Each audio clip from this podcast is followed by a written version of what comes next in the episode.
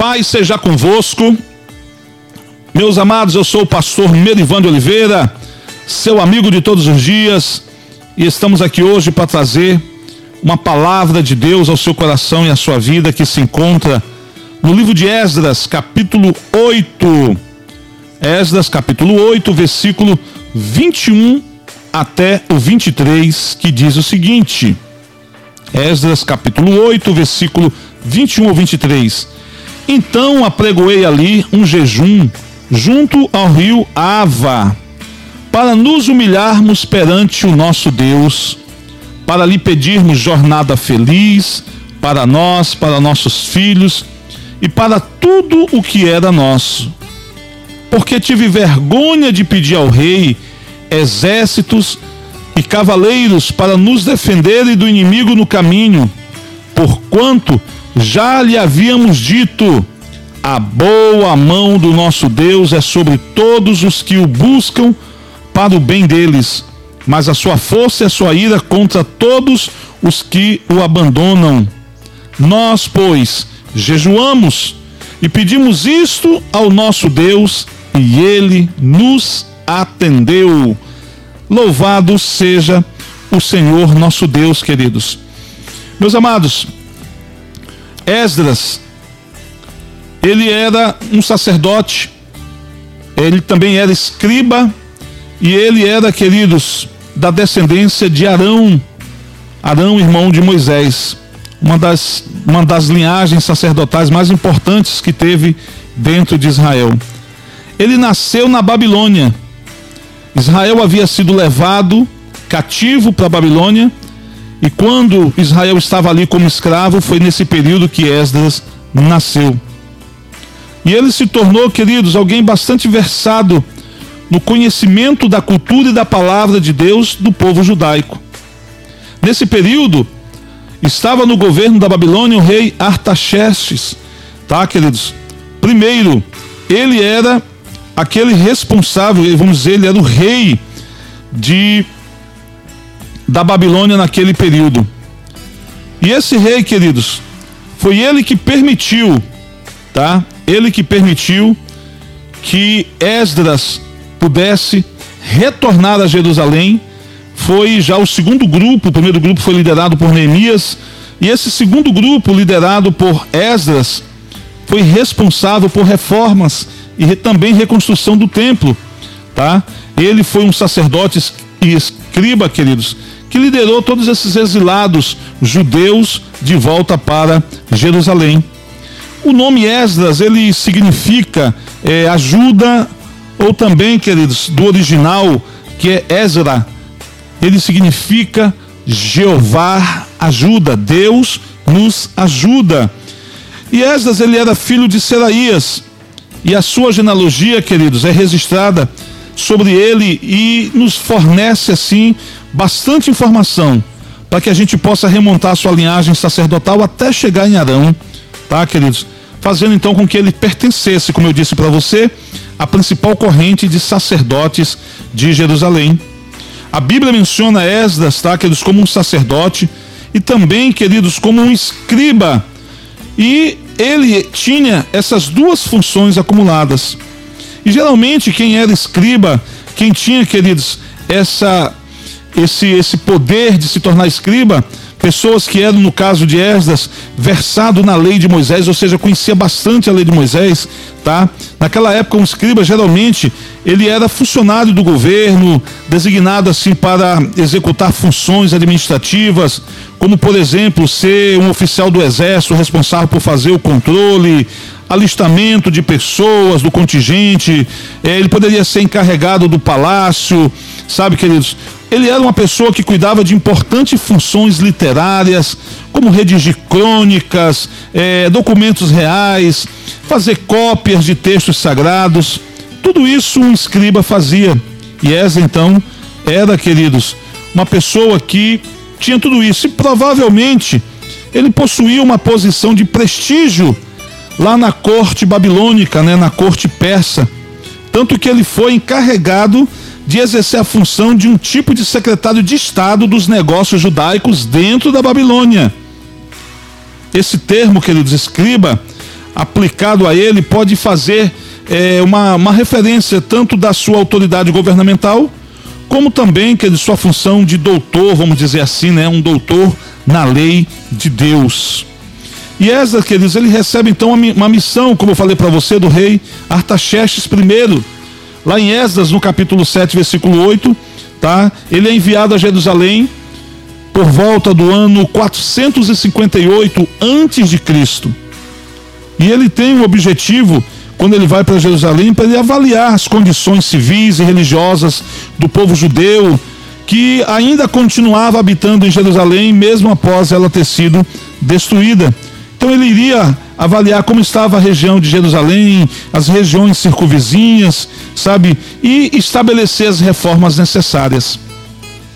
Imagina como estava o coração desse homem, conhecedor profundo da lei de Moisés, conhecia tudo de Israel, mas nunca tinha pisado em Israel. Ele havia nascido na Babilônia, mas seus pais eram israelitas. E agora ele estaria retornando para sua terra, estaria retornando para a cidade santa para restaurar, para reconstruir. Ele recebeu do governo do rei Artaxerxes, ele recebeu materiais. E agora eles sairiam juntamente com um grupo de, de outros judeus, estariam indo em direção a Israel, a Jerusalém. E agora, queridos, enquanto eles estão dentro dos territórios babilônicos, eles estão protegidos.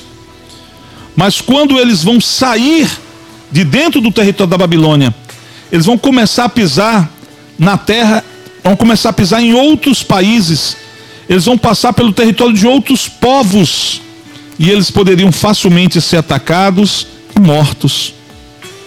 É nesse contexto que a gente encontra o texto que a gente leu para você, de Esdras capítulo 8, versículo 21 a 23.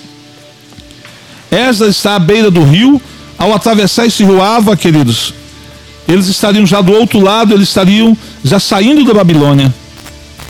Eu creio, eu gosto sempre de crer que alguém ou o povo, porque o povo sempre tem questão às vezes de, de questionar ou até mesmo de murmurar. Talvez as pessoas que estavam com Esdras, indo nessa missão, Talvez algumas pessoas pudessem estar insatisfeitas, sei lá. Mas eu gosto de acreditar que pessoas questionaram por que Esdras não pediu soldados, não pediu ajuda do exército para proteger eles na viagem, não pediu cavalos, cavaleiros, homens armados com espadas e lanças para protegê-los durante toda aquela viagem. Eu gosto de pensar que houve esse questionamento. Porque o que a gente percebe no livro aqui, a, a, a exclamação de Esdras nos versículos que nós lemos, é como se ele estivesse dando uma resposta para essas pessoas. E ele diz assim: apregoei ali um jejum junto ao rio, para nos humilharmos perante o nosso Deus, para pedirmos que Ele nos desse uma jornada feliz, tanto para nós, quanto para os nossos filhos e para os bens que nós estávamos levando, para tudo que era nosso. Ele estaria levando consigo materiais, quer dizer, estaria levando consigo alimentos para toda aquela viagem. Ele estaria fazendo uma avaliação em Jerusalém para ver o que precisava para ser feito ali, para ser reconstruído, para ser restaurado. O que me chama a atenção e o que eu gostaria de meditar com você é o que está no versículo 22. Como começa o versículo 22? Ele dizendo assim: Porque tive vergonha de pedir ao rei exércitos e cavaleiros para nos defender do inimigo no caminho. Sabe por que ele teve vergonha? Porque ele já tinha dito de antemão para o rei Artaxerxes: a boa mão do nosso Deus é sobre todos os que o buscam para o bem deles. O que este homem disse para o rei da Babilônia? O nosso Deus é um Deus que protege, que nos guarda. O nosso Deus é um Deus que nos prospera. O nosso Deus é um Deus que nos cura, que nos alimenta. O nosso Deus é um Deus que vai à nossa frente, Ele vai à nossa frente, Ele é à nossa direita, Ele é à nossa esquerda, Ele é a nossa retaguarda. O nosso Deus é um Deus que restitui, que restaura. Esse é o nosso Deus. Depois de fazer uma propaganda imensa do Deus que ele serve, para que então ele iria pedir proteção humana? E infelizmente nós temos visto muitos cristãos indo, queridos, contra essa palavra. aos quatro ventos abre a boca para dizer o tamanho do Deus que serve. Mas na hora do vamos ver, as pessoas não querem se humilhar, as pessoas não querem jejuar, buscar a face de Deus, porque é mais fácil bater na porta de homens e pedir socorro, pedir ajuda. Pessoas que estão aí pregando, anunciando que o seu Deus cura, mas queridos, estão adoecendo de doenças espirituais, eu não estou falando de doença física, porque todos nós estamos sujeitos a doenças físicas. Nós estamos aí, queridos, nós podemos pegar Covid, nós podemos pegar malária, nós podemos pegar gripe, podemos ter febre, podemos ter uma dor de cabeça. Doenças físicas, doenças, vamos dizer assim, até do cotidiano, por conta da forma como vivemos ou daquilo que comemos. Mas tem pessoas adoecendo, queridos, de doenças espirituais. Tem pessoas, queridos, que estão sofrendo aí na ponta do chicote do inimigo. É o próprio diabo que está colocando doença nas pessoas por conta da vida que vivem. E elas vão até o médico e o médico não consegue diagnosticar. O médico não consegue, queridos, a doença não aparece no exame, não aparece no raio-x, não aparece na ultrassonografia. Sabe por quê? Porque é espiritual. E por que essa doença espiritual? Porque as pessoas têm deixado de buscar ao Senhor. Pessoas que dizem o nosso Deus é um Deus de prosperidade depois estão batendo na porta pedindo ajuda. Meus queridos, eu louvo a Deus, aqui na nossa cidade, a nossa igreja sede, na qual eu sou pastor, desde que nós assumimos essa igreja, em janeiro de 2013, nós não temos nenhuma ajuda do poder público na construção do templo. Ou o nosso Deus nos abençoa para construir, ou ele não nos abençoa. Se tivermos que bater na porta de alguém, vamos bater na porta do céu.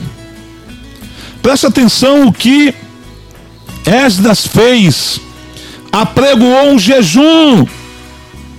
Ah, pastor, mas quando eu vou jejuar, dói minha cabeça, dói meu estômago, dói o canto da unha, a ponta da orelha. É lógico que vai doer. Sua carne não quer que você jejue porque ela sabe que quando você jejuar, ela vai ter que enfraquecer na sua vida para dar lugar ao Espírito. Faça um esforço, Jesus jejuou 40 dias por mim e por você. Você acha que não doeu o estômago dele? Você acha que ele não teve dor de cabeça nos primeiros dias? É o corpo reclamando. Mas se você perseverar, no final você vai receber a bênção. Ele pregoou, queridos, um jejum. Pedimos, clamamos a Deus para que Ele nos desse uma jornada feliz.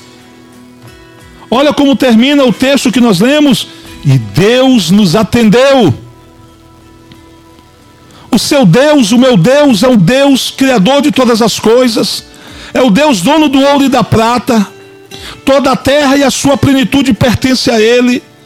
Ele é o Jeová Jiré, o Deus da provisão. Ele é o Jeová Rafa, o Deus da cura. Ele é o Jeová Nissi, o Senhor é a nossa bandeira, o que vai à nossa frente. Ele é o nosso El Shaddai, o Todo-Poderoso. Ele é o nosso El Elion, queridos, o leão da tribo de Judá. É Ele, queridos. O nosso Deus é tudo o que nós precisamos. Em Isaías 1,19 ele diz: Se quiserdes e me ouvirdes, comereis o melhor dessa terra. Tudo que nós precisamos está nas mãos de Deus. Tudo que nós necessitamos, Ele tem para nos dar. Ele diz na Sua palavra: buscai primeiramente o reino dos céus e a sua justiça, e as demais coisas serão acrescentadas na sua vida. O problema é que nós estamos tão focados no problema, nós estamos tão focados na dificuldade, nós estamos tão focados na luta, na necessidade, na privação que ao invés de buscarmos a Deus, nós estamos tentando fazer aquilo que cabe a Deus fazer na nossa vida. Não seja como Sara, mulher de Abraão, que percebendo que estava envelhecendo e que a promessa de Deus, quando Deus prometeu dar um filho para Abraão, ele veio cumprir essa promessa 25 anos depois. Percebendo Sara que ela estava envelhecendo, que não poderia mais ter filhos, o que ela fez? Eu não vou deixar com que a promessa de Deus não se cumpra. Já faz tanto tempo que Deus prometeu e não cumpriu, acho que Deus até esqueceu. Sabe o que ela fez? Ela pega a sua empregada, porque ela não podia mais ter filhos, ela pega a sua empregada e dá para dormir com Abraão, para Abraão engravidar a empregada, para que o filho da empregada pudesse ser o filho da promessa, da promessa que Deus prometeu e não cumpriu, que Deus não conseguiu cumprir. Essa mulher, queridos, tomou o lugar de Deus. E Deus vem, aparece para Abraão e diz: Daqui a um ano Sara vai ter um filho nos braços, vai estar amamentando um filho. Ela já tinha 90 anos. Se Deus prometeu, Ele vai cumprir. Só tem um detalhe. Existem dois tempos que nós conhecemos: o Cronos. O Cronos vem de cronologia. É o tempo em que você mensura, que você quantifica. Um dia tem 24 horas, uma hora tem 60 minutos, um minuto tem 60 segundos, uma semana tem 7 dias, um mês tem 30 dias, um ano tem 365 dias. Esse é o Cronos, o tempo do homem. E existe o Kairos, o tempo de Deus. E é no Kairos que Deus vai abençoar você. É no Kairos que Deus vai trazer a sua libertação, a sua cura, no tempo dele. Mas o meu clamor, o meu jejum, pode fazer com que esse Kairos, o ponteiro, vamos dizer assim, do tempo de Deus, do Kairos, percorra mais rápido ou retroceda. Tudo depende da minha posição. Tudo depende como eu clamo, como eu busco. Tudo depende se eu estou fazendo bom uso das armas espirituais que Deus me deu.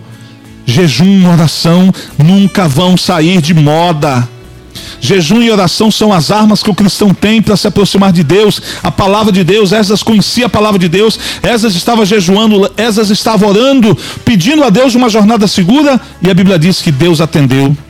Se Deus fez isso com Esdras, a Bíblia diz em Hebreus 13:8 que Deus não mudou. Ele é o mesmo de ontem, Jesus é o mesmo de ontem, é o mesmo de hoje, será o mesmo para todo sempre, ele não mudou. A sua forma de agir, os seus princípios continuam o mesmo. Então o que eu tenho que fazer? O mesmo que Esdras fez. O que você tem que fazer? O mesmo que Esdras fez: jejuar, buscar com fervor, com clamor, ter conhecimento da palavra. Deus vai atender a sua oração. Deus vai atender o seu pedido. Deus vai vir ao seu encontro, vai suprir as suas necessidades, vai abrir porta, vai trazer cura. Deus vai trazer para você o que você precisa. Pare de bater na porta de homens e comece a bater na porta do céu como um servo, como um filho. Em João no capítulo 15, Jesus diz para os discípulos: Já não vos chamo mais de servos, vos chamo de amigos. Seja amigo de Deus, porque amigo não é como colega, Colega não sai da tua casa quando você tem algo para oferecer. Quando você não tem mais nada, o colega se afasta. Mas o amigo é aquele que vem na tua casa quando você mais precisa. E detalhe, ele vem sem ser chamado. Ele vem porque ele enxerga a tua necessidade. Porque você é importante para ele. Então ele vai na tua casa e te ajuda. Assim é o nosso Deus. Ele quer ser o nosso amigo. Deus quer estar, queridos, contigo. Deus quer ir até você. Deus quer ir até a sua casa. Estender as mãos para você e te abençoar. Por isso, Comece a fazer o que Esdras fez. Comece a buscar o Senhor. Comece a clamar a Deus. Comece a jejuar. E Deus, com certeza, queridos, vai te dar a vitória que você tanto busca no nome do Senhor Jesus. Eu quero deixar essa palavra para você no dia de hoje. Façamos como Esdras fez. Sejamos abençoados como ele foi. Da mesma forma como o Senhor o abençoou, Deus vai abençoar você e a mim também se a nossa atitude for a mesma da atitude de Esdras. Guarde essa palavra no dia de hoje. Que o Senhor te abençoe. Que o Senhor te guarde. No nome santo de Jesus. Eu declaro sobre a tua vida as bênçãos do Senhor em nome de Jesus. Não se esqueça que eu sou o pastor Merivando Oliveira, seu amigo de todos os dias. Guarde essa palavra. Esdras disse: tive vergonha tive vergonha de pedir, porque eu já havia dito que a boa mão de Deus era sobre a nossa vida. Amém? Deus te abençoe e te guarde. Paz seja convosco.